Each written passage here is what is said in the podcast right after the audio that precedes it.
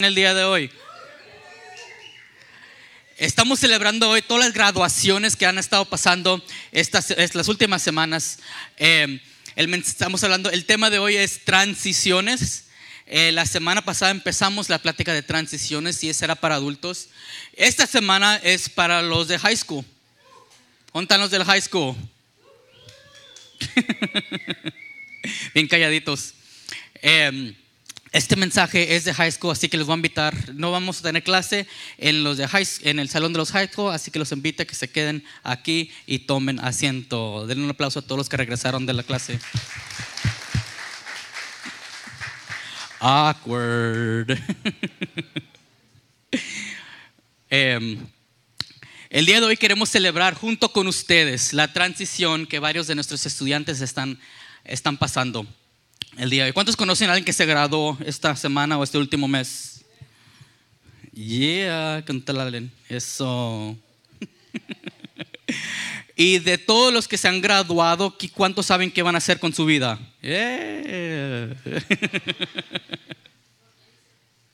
es un proceso, ¿no? De tratando de, figurar qué vas a hacer en la vida. Es un proceso saber quién eres. Yo acabo de cumplir los 30 hace poquito. Acabo de cumplir los 30 hace tres años. Y, me encantan los 30. Me encantan los 30 porque por finalmente sé quién soy. Por primera vez en mi vida siento como que, ay, ya sé quién soy, ya conozco mi identidad, ya puedo caminar con esta seguridad, esta, esta assurance. I finally know who I am. And um, it's awesome. I love it. Me encanta poder saber y caminar dentro de mi propósito de Dios. Pero es un proceso que muchas veces no es fácil. Y como van transicionando por esta vida, eh, todos los estudiantes, cuando van transicionando por esta vida, em, es, una, es una temporada de, incertidumbre, es una temporada de, ansiedad a veces. Es el, de, de duda, de desconfianza, no sé qué está pasando, no sé qué voy a hacer. Em, y el día de hoy queremos celebrar eso. Em, de la misma manera le queremos dar unas palabras de guía y dirección conforme entran a esta nueva etapa en sus vidas. Eh, todos pasamos por etapas, ¿no? Hay muchas etapas de la vida. Eh, las etapas eh, también le llamamos temporadas. vamos de una temporada a la otra. No, no importa en qué momento de la vida te encuentres, todos estamos caminando por una etapa a la otra, todos estamos transicionando. Eh, los miramos de cuando éramos niños, de bebés a niños, de niños a adolescentes, ahora de adolescentes a adultos, de adultos a casados, de casados a casados y de casados a, casados. Porque como cambian las temporadas, la gente cambia también junto con las temporadas, ¿no? Y muchas veces dentro de nuestras relaciones, o como cambian las temporadas y cambian las personas, a veces nos sentimos como que ya no te conozco, ya no eres la persona que eras antes, ya, ya no, nos llevamos igual. Y se ve muchas veces mucho esta tensión entre padres e hijos. A cómo van creciendo los hijos, a cómo se van independizando los hijos, hay esa fricción que causa de que ya no quiero que me trates como niño, pero ya eres mi bebé, como que no. Eh, hay esa tensión que, que, se crea, ese conflicto muchas veces. Y si no, lo, si no manejamos esa transición de manera sana, arriesgamos una pérdida de propósito en nuestras vidas. Si no aprendemos a, a manejar esas transiciones sanas, nos vamos a poner en una posición de vulnerabilidad. Mi primer lenguaje fue español, ¿eh? aunque no lo crean. Hay, hay un momento de que nos ponemos vulnerables a los ataques del enemigo. Y las etapas de la vida son, son temporadas que nos dejan bien marcados. Podemos ver hacia atrás con mucha alegría y agradecimiento entre todas las temporadas. Y la palabra que usamos del espacio dentro de una transición a la otra, la, palabra que usamos de una etapa a la otra es transición. Digan conmigo, transición.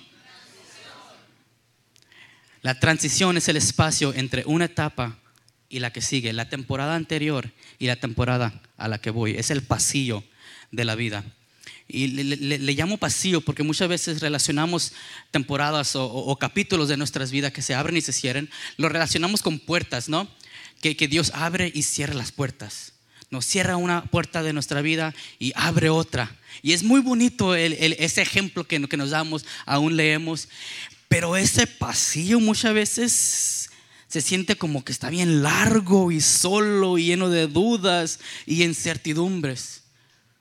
Muchas veces ese pasillo vamos caminando sin saber dónde está la puerta.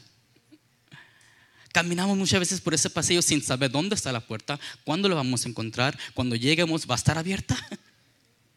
Pero se oye muy bonita, ¿no? Dios abre y cierra puertas, pero el pasillo qué? Me acuerdo de cuando era niño viviendo en, casa que ya era noche, ya todos se acostaban y entrábamos todo al cuarto y mi mamá me decía, hey, dejaste la, la luz de la cocina prendida. Y pues ahí voy yo a apagar la luz del, baño, de la cocina, a veces del baño también. Donde quiera dejo las luces prendidas. Pregúntale a mi esposa.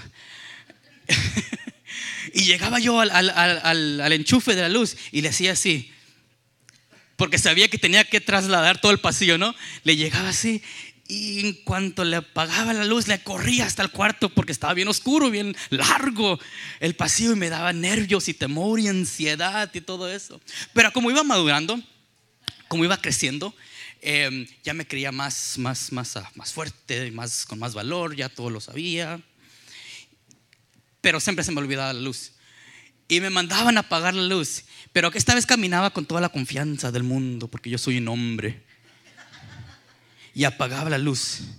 Y para que todo lo que no estaba ahí supiera que no tuviera miedo, caminaba yo así. Con esas ganas como de correr, pero no quiero que me mire. así que camino muy raro, ¿no? Bien weird, like awkward walk. Y ya nomás llegaba cerca a la puerta y le decía, ya que sentía que algo me estaba respirando por atrás y le corría. Pero esas son las, transiciones de, nuestras vidas. Y muchas veces las, temporadas que nos lleva uno al, otro pueden ser difíciles, pueden ser frustrantes, especialmente a la edad de, high school, de, young adult. Es muy frustrante. Porque estamos impuestos a una cierta rutina. Estamos impuestos a un cierto modo de vida, a una cierta comodidad en nuestra vida. Y Dios hace algo bien suave. Dios te rodea de gente que te ama. Muchas veces ah, son los papás, tíos, abuelos, gente clave dentro de la iglesia.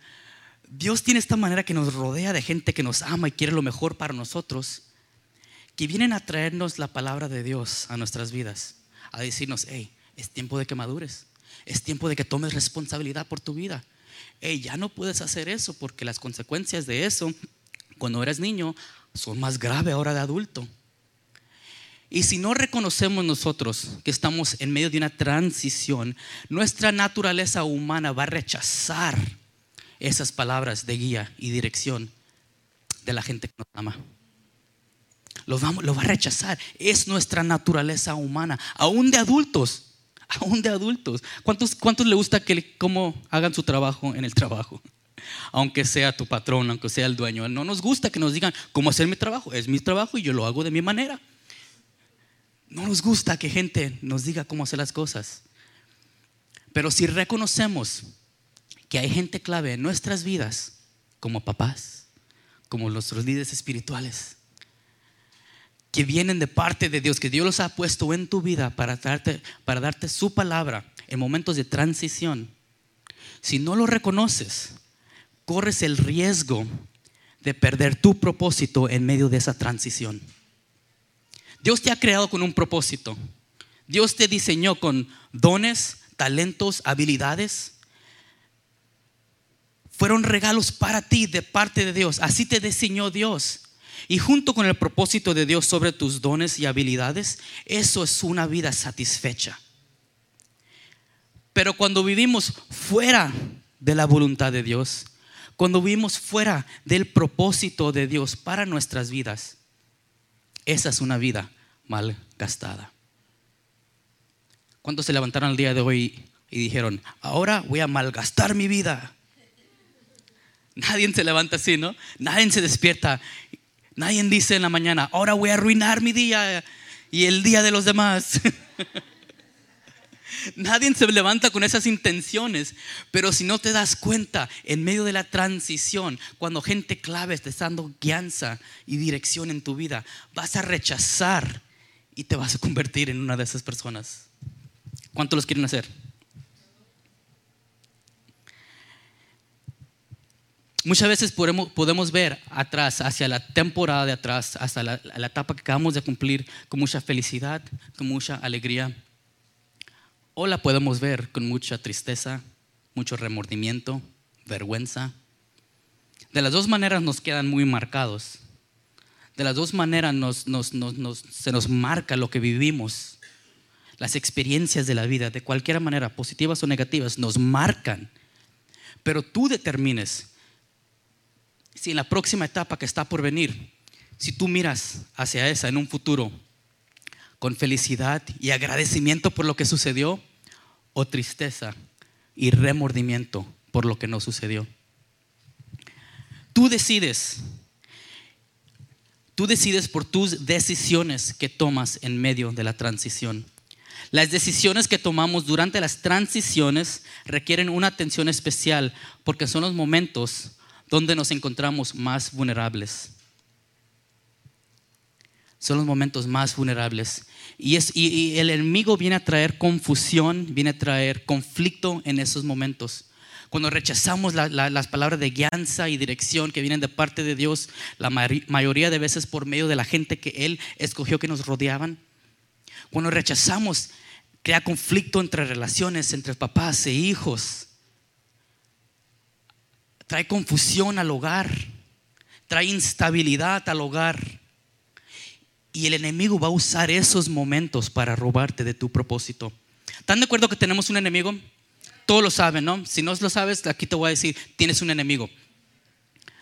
Un enemigo que simplemente el hecho de que estás hecho en la imagen de Dios ya no, ya no te quiere. Simplemente porque Dios tiene un propósito para ti y estás hecho en la imagen de Dios, el enemigo viene para robarte eso y verte, y verte fracasar. Ponle cualquier nombre que quieras. Eh, la Biblia lo nombra como Satanás, el acusador, el, príncipe de los aires, el, papá de el padre de las mentiras, la serpiente del jardín, el chamuco.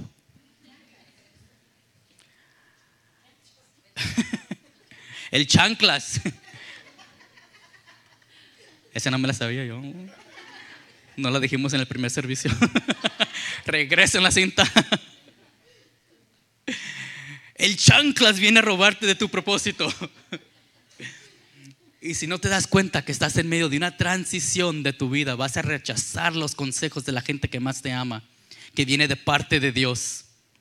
Va a crear conflicto y el enemigo va a tratar de usarlo para robarte de tu propósito.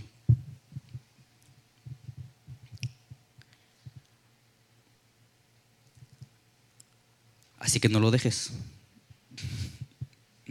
Es importante reconocer que estás en medio de una transición porque si no te das cuenta vas a caminar frustrado. Es frustrante porque lo que si te vas a dar cuenta, lo que te trae gozo y felicidad en la temporada anterior ya no te trae satisfacción. Lo que antes te llenaba, ahora te deja vacío. Y en nuestra frustración le echamos la culpa a esas cosas o a esas personas de que han cambiado, ya no las hacen como antes. Pero estoy aquí para decirles a ustedes, especialmente a todos los estudiantes el día de hoy, que el que está cambiando el día de hoy eres tú. Eres tú, tú estás cambiando. Y óyeme bien, óyeme bien, si te sientes frustrado por no saber lo que está pasando, si te sientes en conflicto por las personas que quieren cambiar tu forma de ser. El cambio de temporada es bueno, saludable y parte de Dios. Los cambios, las nuevas etapas son buenas, saludables y parte de Dios. Así que deja de resistir el cambio en tu vida. Deja de resistir el cambio en tu vida. Transiciones son buenas y de parte de Dios. Y tu próxima temporada puede ser de tristeza o puede ser de felicidad, puede ser de remordimiento o de agradecimiento. Puede ser una temporada de muchas metas cumplidas o puede ser una temporada de una vida malgastada. Si se dan cuenta, ya hemos pasado todos por, por transiciones de la vida.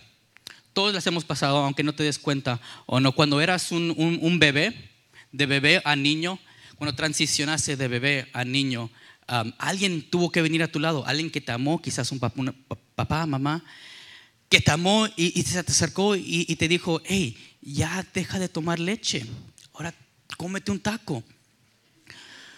Cómete una torta, te, te dijo, porque esa misma leche que te mantuvo sano y saludable y fuerte durante esa temporada, esa misma leche en la temporada que sigue va a ser la misma cosa que te mantiene débil, sin fuerzas y desnutrido. Si te aferras a las cosas de lo pasado. Ahora de niño, eh, nos, todavía nos encanta la leche, ¿no? Pero le, tomamos más leche, le echamos cereal a la, leche. Nuestros métodos cambian, ¿no? Para poder seguir viviendo una vida sana, saludable y nutrida, mantenernos fuertes. Y, incluso de niño a adolescente, esa transición, tuvo que ver a alguien en tu vida que te amó, que quiso lo mejor para ti, que se acercó, que te puso un brazo alrededor y te dijo, hey, mi hijo, es tiempo de ponerte desodorante porque ya te hace falta.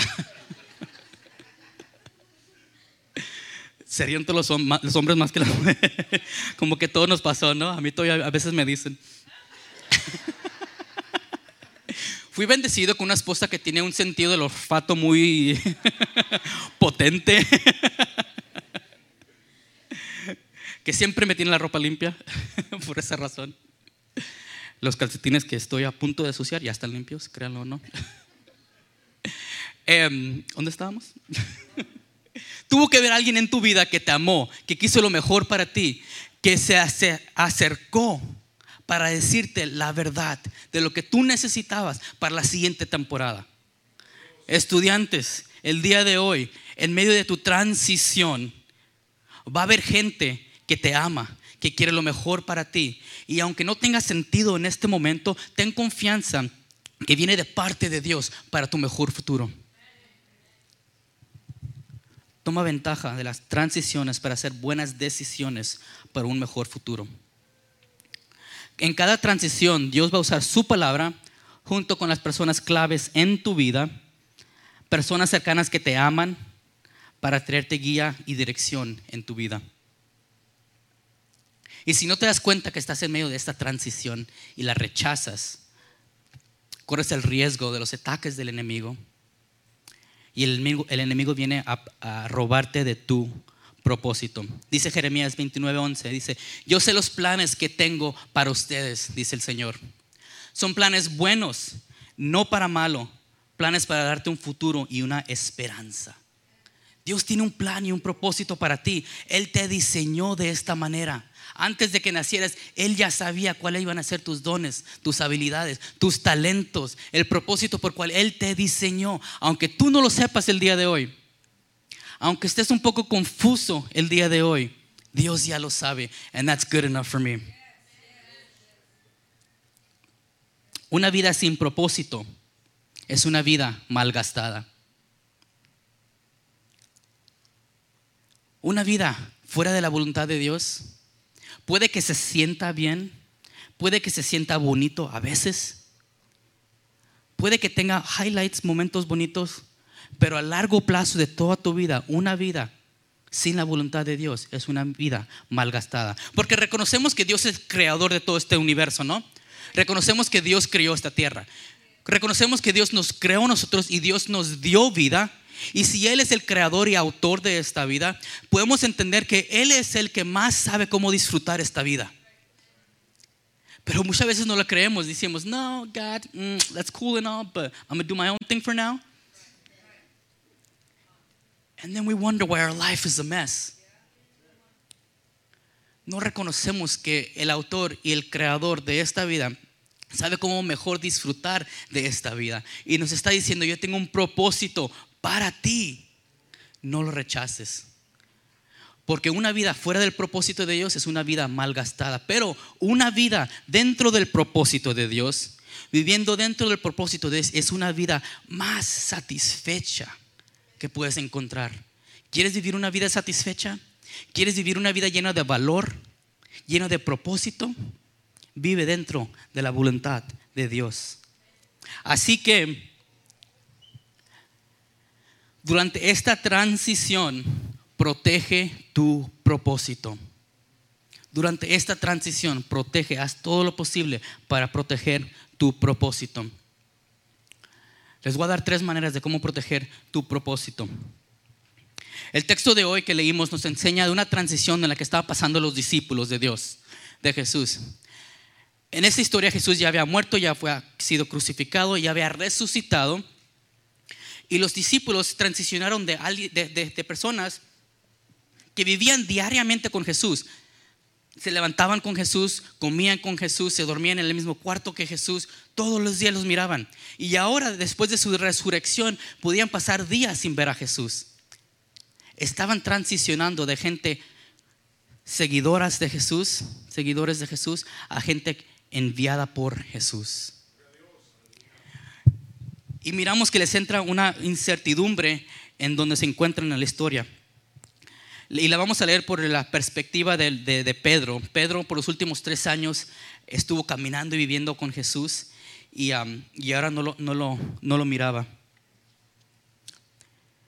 Leemos de nuevamente en el capítulo 1 de Juan. Dice, Pedro, Tomás el gemelo, Natanael de Galilea, los hijos de Zebedeo y los otros discípulos estaban juntos en ese día. Estaban juntos y como que sin dirección, sin saber qué hacer, sin saber para dónde ir, porque ya no estaba Jesús, su maestro, de decirles qué hacer. Y muchas veces en nuestras transiciones, ahí es donde, donde, donde trae los ataques el enemigo. Especialmente para los estudiantes. Estamos impuestos de los últimos 12 años, 12 grades, a, a- a una, a una vida bien uh, rigid lifestyle. Everything's scheduled. Te levantas a esta hora, vas a la escuela a esta hora, comes a esta hora, sales a esta hora, te duermes a esta hora. Están impuestos a, un, a un horario muy fijo. Y ahora que te gradúas, estás, estás expuesto a una libertad. ¿Qué vas a hacer con esa libertad? Ahora es tu libertad para cumplir tus metas o tu libertad para hacer nada. ¿Cómo vas a vivir tu vida? Miramos que los discípulos en este momento dijeron, no sabemos, qué hacer, ya no está Jesús para decirnos qué hacer, el horario ya, el horario ya no lo tenemos, pues, vamos a pues vámonos a pescar, dijeron. Pues vámonos a pescar.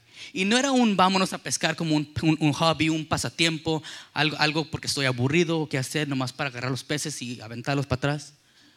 E- Ese no era el, el tipo de pescar que están hablando los discípulos. Esto era su profesión. De esto vivían. Por años eran expertos pescadores. Y dijeron, pues vámonos a pescar, no sé qué hacer, vámonos a pescar. Y me lleva a mi primer punto. En medio de la transición, no dejes de hacer las cosas que te llevaron a un encuentro con Jesús. Tus papás te han puesto, eh, han sembrado en ti el, deseo de buscar de Dios, de ir los domingos a la iglesia.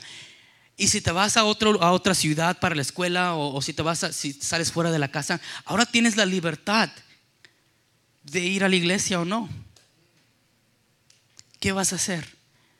A mí me tocó que cuando yo me vine a, me, me- mudé de una ciudad a otra, eh, yo nací en la gran ciudad de Yuma, Arizona, cerca de la frontera.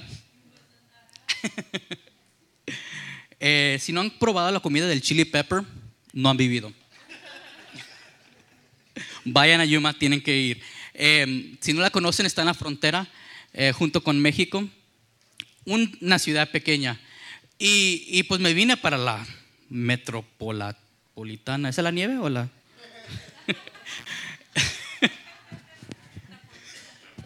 me vine a la gran ciudad de, de- de- Phoenix, Arizona. Y ahora estaba viviendo solo yo a los 21 años. Y me vine por la escuela, no nomás porque ya no quise estar en casa, me vine siguiendo los estudios. Y ahora tenía la libertad de, ir a la iglesia o no ir a la iglesia. Y muchas veces decidí, tomaba la decisión de pues, no ir a la iglesia. y me, me llevó a momentos, a lugares donde ya no sentía la presencia de Dios en mi vida. Desde niño me llevaron a la iglesia, crecí dentro de las enseñanzas de Dios, pero llegó un punto en mi vida, en mi transición, que ya no sentía la presencia de Dios. Y luego llegaban los domingos por la mañana. Llegaban los domingos por la mañana y sentía yo una incomodidad y no sabía por qué. Pero me di cuenta que esta incomodidad que yo sentía los domingos por la mañana simplemente era la falta del hábito de ir a la iglesia. Mis papás me habían creado dentro de mí este hábito de ir a la iglesia. Y cuando no sentía la presencia de Dios, pues empecé a hacer lo que sentía la primera vez que tuve un encuentro con Jesús, pues fue a la iglesia. En tu transición vas a tener la libertad, vas a tener la libertad de hacer tus propias decisiones. Y si te quieres mantener dentro del propósito de Dios, no dejes de hacer las cosas que te llevaron a tu primer encuentro con Jesús. se fueron los pescadores a buscar, como que dijeron, como que dijeron, pues la primera vez que miramos a Jesús estábamos pescando, pues vámonos a pescar.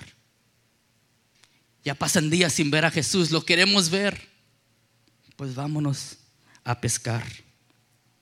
No dejes de hacer las cosas que te llevaron a un encuentro con Dios, aunque ya no lo sientas en esas mismas cosas.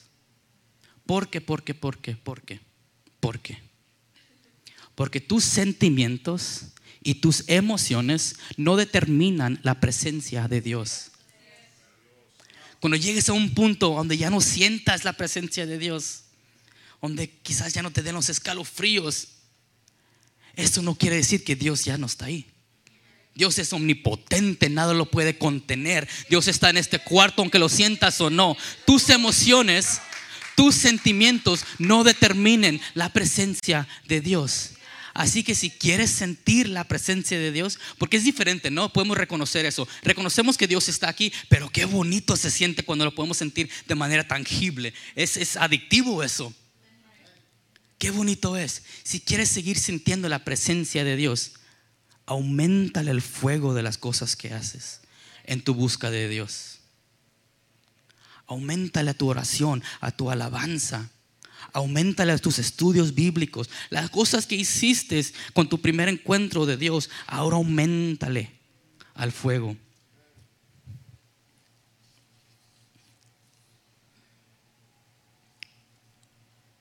Cuando Jesús llamó a Pedro, lo encontró en su profesión como pescador. Jesús tomó sus talentos como pescador y le dijo, de ahora en adelante vas a pescar personas. Jesús le dio propósito a sus talentos y de la misma manera Dios le quiere dar propósito a los tuyos. Dios le quiere dar propósito a tus talentos. Dios ya te los dio, son irrevocables. Pero les quiere dar propósito, una razón de por qué vives.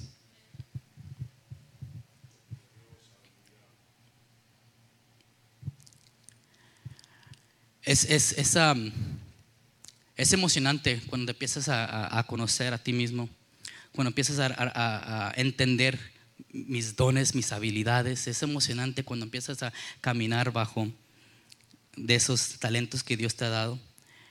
Cambia tu relación con Dios, empiezas a depender con Él aún más.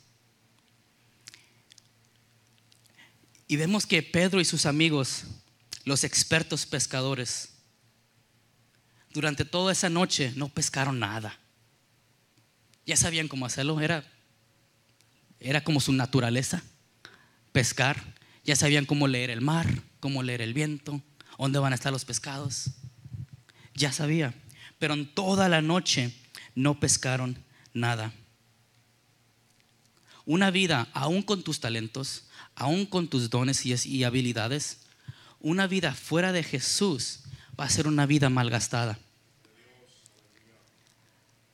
Dice Jesús en el, Evangelio de Juan, permanezca, permanece en mí y yo permaneceré en ustedes. Mantente conectado conmigo y yo te, te estaré dando vida constante. Pero sin mí, dice Jesús, sin mí, ¿qué puedes hacer? Nada. Sin mí no puedes hacer nada.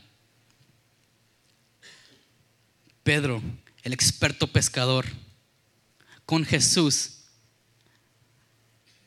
era un pescador de hombres. Sin Jesús no pescó nada en toda la noche. Con Jesús pescó una red que casi no lo podía contener.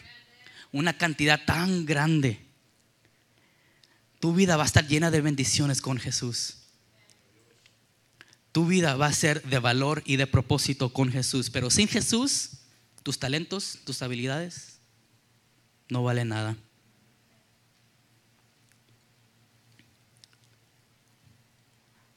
Dice Efesios 2:10, somos la obra maestra de Dios.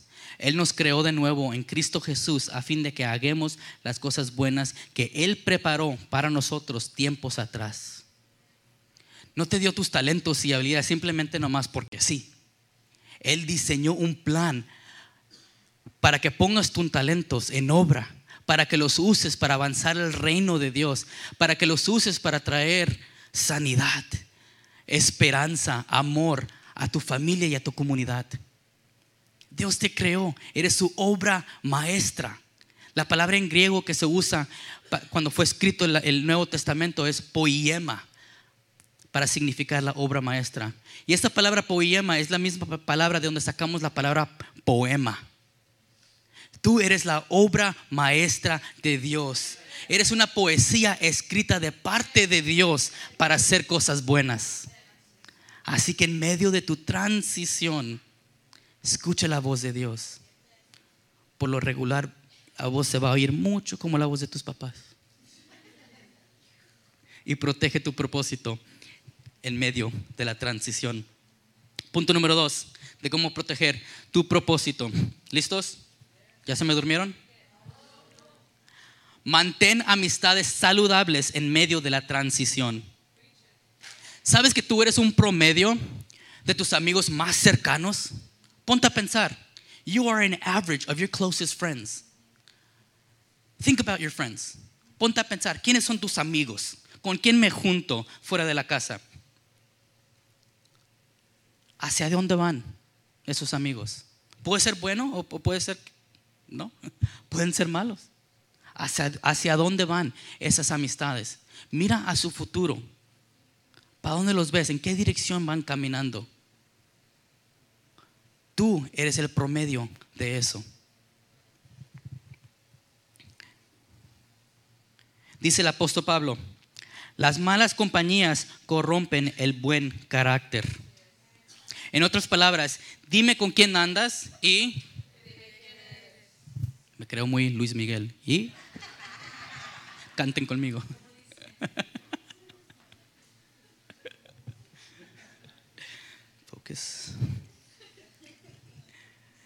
Tenemos que tener mucho cuidado con las personas que permitimos que entren en posición de influencia en nuestras vidas. Porque la base de cualquier amistad es influencia. Esa es la base, esa es la definición de cualquier amistad, es influencia, influencia para el bien o influencia para el mal. Así que mantén buenas y sanas amistades en medio de la transición. Pedro se encontraba en este momento de incertidumbre, de confusión, en momentos sin saber qué, está, qué va por venir, momentos de ansiedad. Pedro estaba rodeado de sus mejores amigos, los otros discípulos. Y juntos se empujaron hacia la dirección de Jesús juntos se llevaron a un nuevo encuentro con Jesús. ¿Hacia, dónde te van a llevar tus amigos en esta próxima temporada? ¿Hacia, ¿Hacia dónde te van a llevar tus amistades en esta próxima temporada? Cuida tus amistades. El rey Salomón lo dijo de esta manera en Proverbios 13:20 dice, camina con sabios y te harás sabio. Júntate con necios y te meterás en dificultades. Es una promesa junto con una, con una advertencia. Júntate con los sabios y ¿qué te harás? Sabio. Júntate con los necios y ¿qué te harás? No dice necio. No dice júntate con los necios y te harás necio.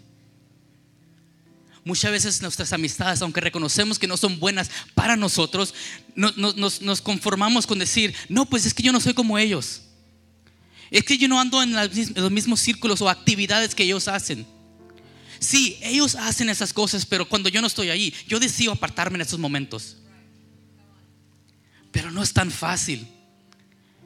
Dice el rey Salomón, júntate con los sabios y te harás sabio. Júntate con los necios y caerás en problemas, tendrás dificultades, porque la base de cualquier amistad es influencia y los errores y consecuencias que tus amigos estén viviendo te van a afectar a ti, te van a afectar a ti, quieras o no, te van a afectar a ti. En medio de la transición, es unos momentos muy vulnerables que podemos, que el enemigo usa para robarnos del propósito de Dios. No le ayudes con malas amistades. Escoge tus amistades. Rodéate de gente en esta próxima temporada. Gente que te va a empujar hacia las cosas de Dios, en la dirección de Jesús.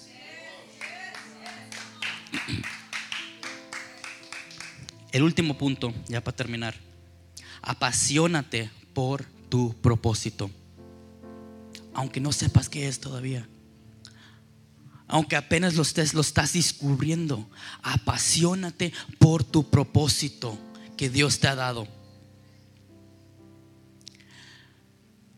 La incertidumbre de Pedro estaba a raíz de que él había negado a Jesús cuando fue arrestado. ¿Se acuerdan de eso? Pedro negó. Aunque le dijo Jesús, Jesús, yo nunca te negaré. Aunque lo prometió Jesús, yo siempre estaré contigo en esos momentos lo dejó abandonado y lo negó a Jesús. Y cuando se dio cuenta lo que pasó, porque muchas veces nuestros errores pasan cuando no nos damos cuenta, ¿no? Cuando se dio cuenta de lo que había pasado, le entró un remordimiento de lo que había hecho. Le entró una vergüenza aún, me imagino. Así que eh, le entró una confusión, una incertidumbre de, de no sé cómo estoy en mi relación con Jesús cuando se aparezca, no sé si me va a recibir o me va a rechazar. No sé qué va a pasar. Y Jesús le dijo, Pedro, Simón, hijo de Juan, ¿me amas más que estos? Y Pedro le dijo, pues sí, Jesús, tú sabes que te quiero. Entonces le dice Jesús, alimenta mis corderos. El llamado que le dio a Pedro antes de su error, antes de, lo que pasó, el llamado y propósito que Dios le tenía para él, todavía era para él. Así que tú vas a cometer errores, vas a cometer pecados, pero el propósito de Dios para ti sigue siendo el propósito de Dios para ti. No dejes que nadie te lo robe. Apasionate por Él le preguntó por segunda vez, Simón, Pedro, ¿me amas? Y Pedro le dijo, sí Señor, tú sabes que te quiero. Y por tercera vez Jesús miró a Pedro y le preguntó, Simón, hijo de Juan, ¿me quieres? Y Pedro dice aquí la Biblia, le dolió que Jesús le dijera por tercera vez, me quieres. Y le contestó, Señor, tú sabes todo.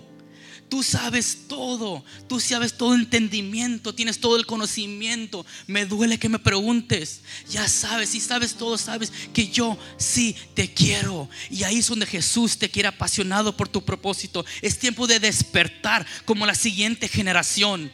Es tiempo de levantarte Apasionate por el propósito de Jesús. Tu pasado no te lo ha robado. Tus errores no te lo han quitado. El llamado que Jesús tiene para ti va a seguir siendo el llamado que tiene para ti en la siguiente etapa. No lo pierdas, agárrate, aférrate a ella, despiértate. Que te duela, que te tenga que preguntar tanto. Ah, ¿En serio? ¿Me amas? Que te cala. Que Jesús te hable con esa duda. Neta, ¿me amas? que te despierte y te levante. Dios te diseñó con un propósito para que tu vida tenga valor. Para que tu vida tenga valor. Tu vida fuera del propósito de Dios es una vida mal gastada. Pero una persona viviendo dentro del propósito de Dios es una vida satisfecha. Tu vida tiene propósito. Tu vida tiene valor. Tu vida fue diseñado para algo en particular. Quizás no lo conozcas todavía, pero ten confianza que Dios está por enseñártelo, por mostrártelo. Así que no, no, no sueltes de la mano de Dios. Pero Dios te diseñó con algo en mente. Y puede haber otras cosas que suceden en nuestra vida. Muchas veces lo, miramos que nos ponemos a corretear cosas del mundo, cosas fuera de la voluntad de Dios, que se sienten bien en ese momento, pero no fuiste para lo que fuiste diseñado. Puede que se sientan bien, puede que miremos un, buen retorno, que, puede que miremos buenas cosas que suceden. Pero si es fuera de la voluntad de Dios, va a ser algo mal gastado. Traigo un billete de 20 aquí. Ganar. Lo pedí prestado. Y ahora lo estoy.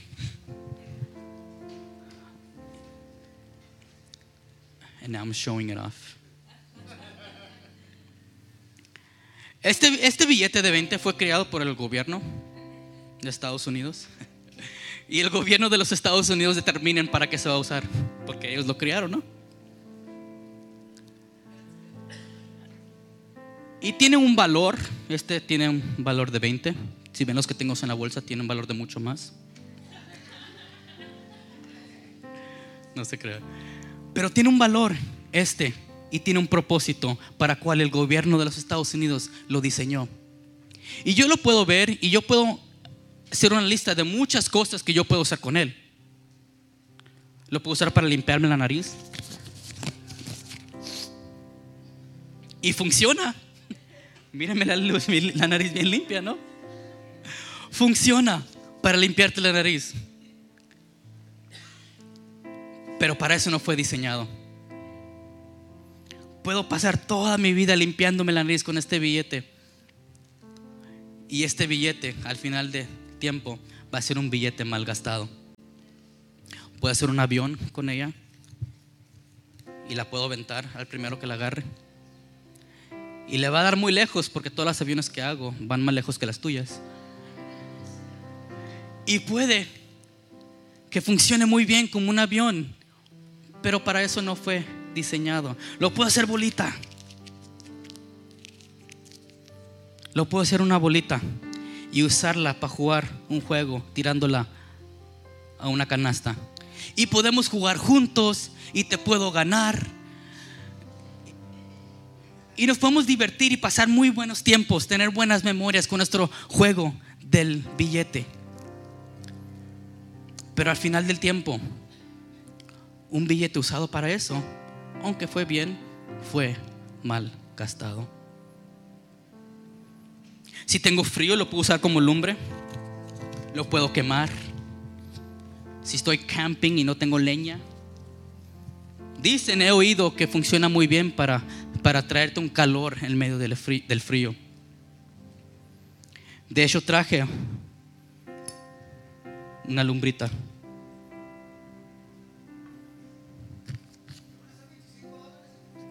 Y me dijeron que si,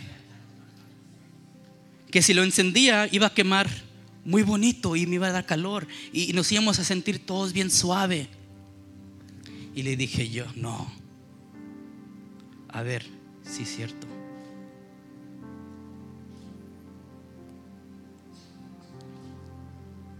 Se siente suave, ¿no? Estamos muy calientitos. ¿Quién tenía frío? Yo tenía frío, ahora ya no.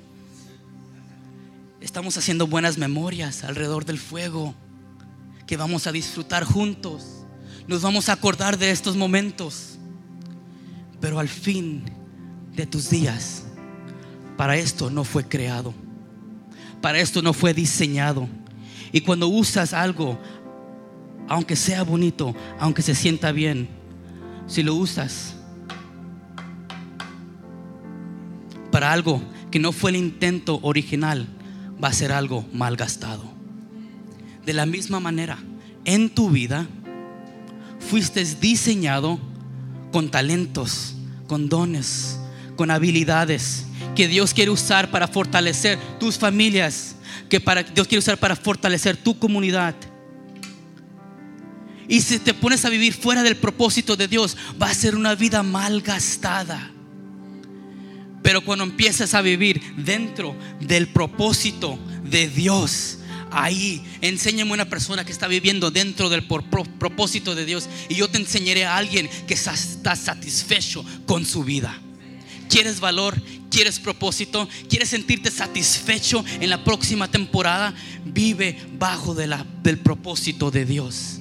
Y si no lo sabes, ¿cuál es tu propósito? Si todavía no lo conoces, confía en Dios. A eso le llamamos fe. Ten fe en Dios, que Él está contigo, Él está por ti y tu propósito está por venir. Vamos a orar. Padre, te damos gracias.